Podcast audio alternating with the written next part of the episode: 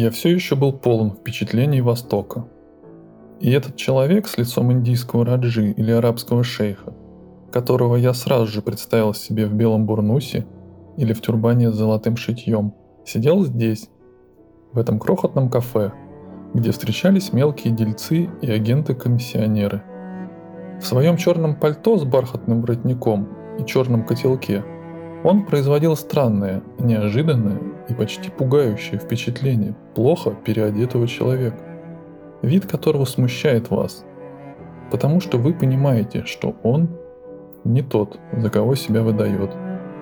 А между тем вам приходится общаться с ним и вести себя так, как если бы вы этого не замечали. По-русски он говорил неправильно, с сильным кавказским акцентом. И самый этот акцент, с которым мы привыкли связывать все, что угодно, кроме философских идей, еще более усиливал необычность и неожиданность впечатления. Не помню, как началась наша беседа. Вероятно, мы заговорили об Индии, эзотеризме и школах йоги, я понял, что Гурджиев много путешествовал и побывал в таких местах, о которых я только слышал и которые очень хотел бы посмотреть. Мои вопросы ничуть не смутили его, и мне даже показалось, что он вкладывает в свои ответы гораздо больше, чем я готов был услышать. Мне понравилась его манера выражения, тщательная и точная. Скоро М покинул нас. Гурджиев рассказал мне о своей работе в Москве. Но я не вполне его понял – из того, что он рассказал, явствовал, что в этой работе, в основном психологического характера, большую роль играла химия. Слушал его впервые, и я, разумеется, понял его слова буквально. «То, что вы говорите, — сказал я, — напоминает мне об одной школе в Южной Индии. Некий брахман, человек во многих отношениях исключительный, как-то сообщил в Траванкоре молодому англичанину о школе, которая изучает химию человеческого тела – Вводя в организм или удаляя из него различные вещества, можно изменить моральную и психическую природу человека. Это очень похоже на то, что вы говорите. Возможно и так, а возможно что-то совершенно иное, ответил Гурджиев. Существуют школы, которые используют одни и те же методы, но понимают их совершенно по-разному – Сходство методов или идей еще ничего не доказывает. Меня очень интересует и другой вопрос, продолжал я. Есть вещества, которые йогины применяют для того, чтобы вызвать особое состояние сознания. Не могут ли в некоторых случаях это быть наркотики? Я сам провел много опытов в этом направлении, и все, что я прочел о магии, убедительно мне доказывает, что школы всех времен и народов широко применяли наркотики, создавая такие состояния сознания, которые делают магию возможной.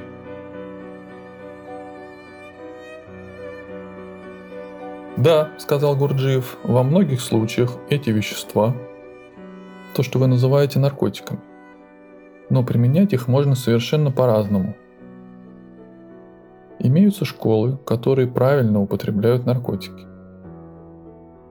В этих школах люди используют их для самоизучения, для того, чтобы взглянуть вперед, чтобы лучше узнать свои возможности, узнать предварительно, заранее, чего им удастся достичь в будущем, после продолжительной работы. Когда человек видит и убеждается в том, что усвоенное им теоретически существует и в действительности, тогда он работает сознательно. Он знает, куда идет. Иногда это самый легкий способ убедиться в реальности существования тех возможностей, которые человек лишь подозревает в себе. Этим занимается специальная химия. Для каждой функции есть особые вещества, и ее можно усилить или ослабить, пробудить или усыпить. Но здесь необходимо большое знание человеческой машины и этой специальной химии. Во всех школах, которые применяют подобный метод, эксперименты проводятся только тогда, когда они действительно необходимы, и только под руководством опытных и знающих людей, способных предвидеть все результаты и принять меры против нежелательных последствий. Употребляемые в указанных школах вещества – это вовсе не наркотики, как вы их называете, хотя многие из них приготовляются из опия, гашиша и тому подобное. Кроме школ, где проводятся такие опыты, есть и другие, пользующиеся этими и им подобными веществами не для экспериментов, не для изучения, а для достижения определенных результатов хотя бы на короткое время. Благодаря умелому применению таких веществ человека можно на некоторое время сделать очень умным или невероятно сильным. Впрочем, потом он умирает или теряет рассудок. Но это во внимание не принимают. Существуют и такие школы. Так что, как видите, о школах мы должны говорить весьма осторожно. Они могут делать практически одно и то же, а результаты окажутся совершенно разными. Меня глубоко заинтересовало все то, что говорил Гурджиев – я ощутил в его словах какую-то новую точку зрения, не похожую на все, с чем я встречался раньше. Он пригласил меня с собой в один дом, где должны были собраться на беседу его ученики. Мы наняли экипаж и поехали в сторону Сокольников. По пути Гурджиев рассказал мне, как война расстроила его планы. Многие ученики ушли на фронт в первую же мобилизацию – очень дорогие аппараты и инструменты, заказанные за границей, оказались утерянными. Затем он заговорил о чрезмерных затратах, связанных с работой, о высокой цене за нанятое помещение, куда, как я сообразил, мы с ним ехали. Далее он сказал, что его работой интересуются многие известные москвичи, профессора и художники, как он выразился. Но когда я спросил, кто именно эти люди, он не назвал ни одной фамилии. «Я спрашиваю об этом», — сказал я, — «потому что родился в Москве. Кроме того, я в течение 10 лет работал здесь в газетах, так что знаю в Москве почти всех». Гурджиев и на это ничего не ответил. Мы вошли в большую пустую квартиру, расположенную над школой городской управы. По-видимому, она принадлежала учителям этой школы. Это было где-то на месте бывших красных прудов – квартире находилось несколько учеников Гурджиева, три-четыре молодых человека и две девушки, обе похожие на учительниц. Я и раньше бывал в таких квартирах. Отсутствие мебели укрепило мое предположение, так как учительницам городской управы мебель не давали. При этой мысли мне стало как-то неловко смотреть на Гурджиева. Зачем он говорил об огромных затратах на квартиру? Во-первых, квартира была не его, во-вторых, за нее не взималась плата. В-третьих, она стоила не более 50 рублей в месяц. Этот очевидный обман был настолько необычен, что я тут же заподозрил в нем какой-то особый смысл. Мне трудно восстановить в памяти начало разговора с учениками Гурджиева. Кое-что из услышанного меня удивило. Я попытался выяснить, в чем заключается их работа, но прямых ответов мне не дали, настойчиво употребляя странную и непонятную мне терминологию. Кто-то предложил прочесть начало повести, написанной, как мне сказали, одним из учеников Гурджиева. Автор в то время в Москве не было. Естественно, я согласился, и вот один из присутствующих начал читать рукопись вслух. Автор описывал свою встречу и знакомство с Гурджиевым, Мое внимание привлек тот факт, что повесть начиналась с момента, когда в руки автора попала та же заметка о балете «Борьба магов», которую я видел зимой в «Голосе Москвы». Далее и это мне очень понравилось, потому что я этого ждал.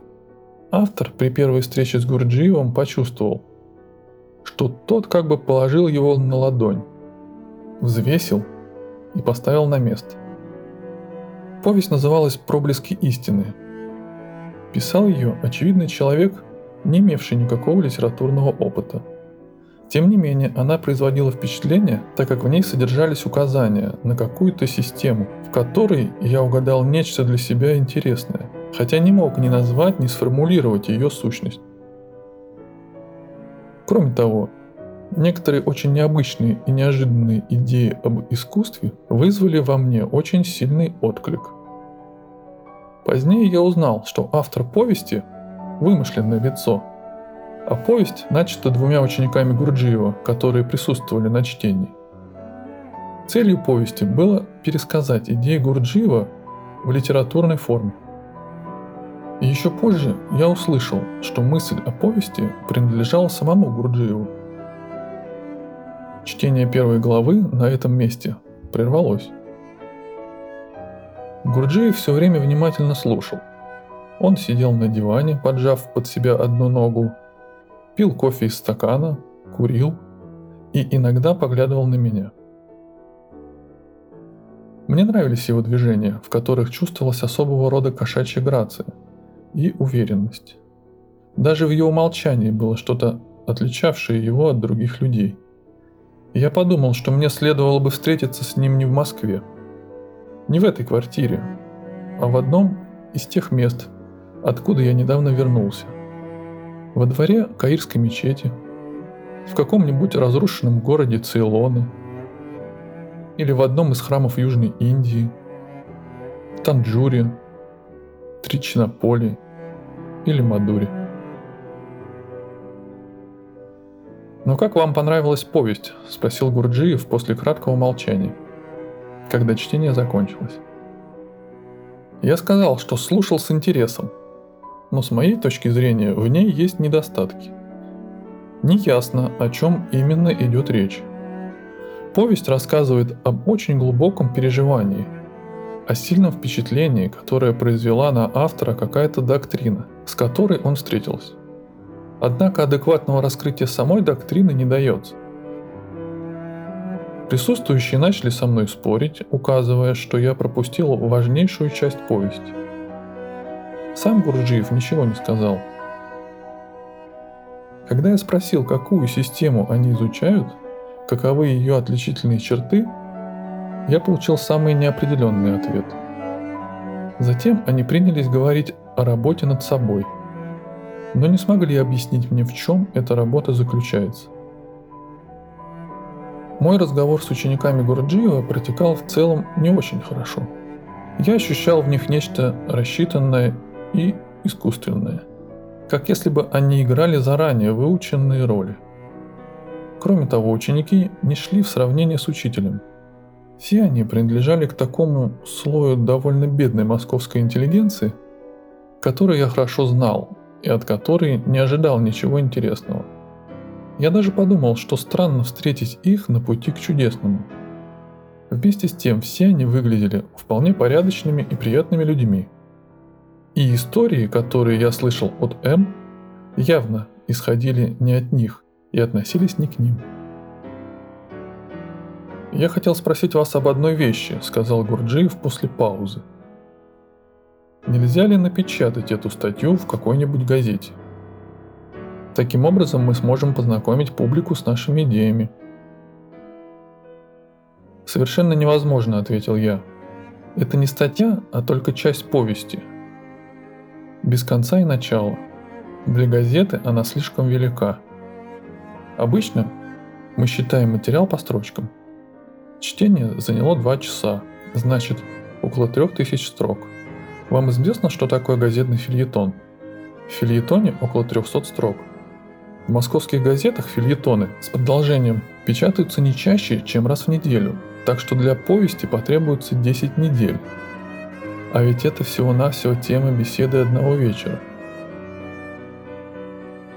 если ее и можно напечатать, то разве что в ежемесячном журнале.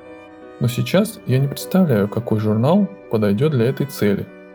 В любом случае, у вас потребует всю повесть, прежде чем что-то сказать. Гурджиев промолчал. На этом разговор прекратился.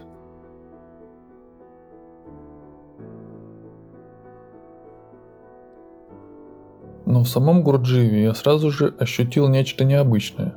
И в течение вечера это впечатление только укрепилось. Когда я уходил, в моем мозгу мелькнула мысль, что мне необходимо сейчас же, безотлагательно договориться о новой встрече. Что если я этого не сделаю, я могу потерять с ним всякую связь. И я спросил, нельзя ли нам повидаться еще раз до моего отъезда в Петербург. Он сказал, что завтра будет в этом же самом кафе в это же самое время.